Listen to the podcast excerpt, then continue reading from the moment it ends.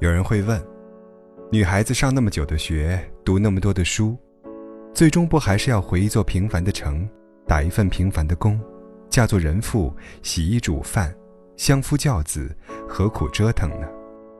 我想，我们的坚持是为了，就算最终跌入繁琐，洗尽铅华，同样的工作，却有不一样的心境；同样的家庭，却有不一样的情调；同样的后代，却有不一样的素养。你可以不成功，但你不能不成长。也许，有人会阻碍你成功，但没人会阻挡你成长。男人的帅，不在脸蛋，而在岁月积淀下来的睿智与淡定。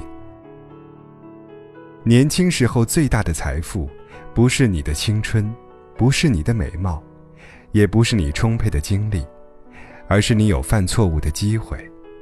如果你年轻的时候都不能追随自己心里的那种强烈愿望，去为自己认为该干的事儿冒一次风险，哪怕犯一次错误的话，那青春，多么苍白呀！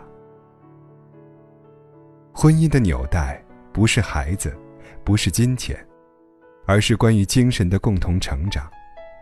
在最无助和软弱的时候，有他，托起你的下巴，扳直你的脊梁，令你坚强，并陪伴你左右，共同承受命运。那时候，你们之间除了爱，还有肝胆相照的义气，不离不弃的默契，共同孕育的成长，以及铭心刻骨的恩情。如果你把婚姻看作围城，还天天蹲在门口看守着，那么城里的人就难免成了囚徒。如果你把城门的钥匙交给对方，他留下来的原因是因为他愿意，这围城就成了遮风避雨的家。无论走多远，他都会回来的。如果你爱他，就给他自由和快乐。自由的人，才适合谈情说爱。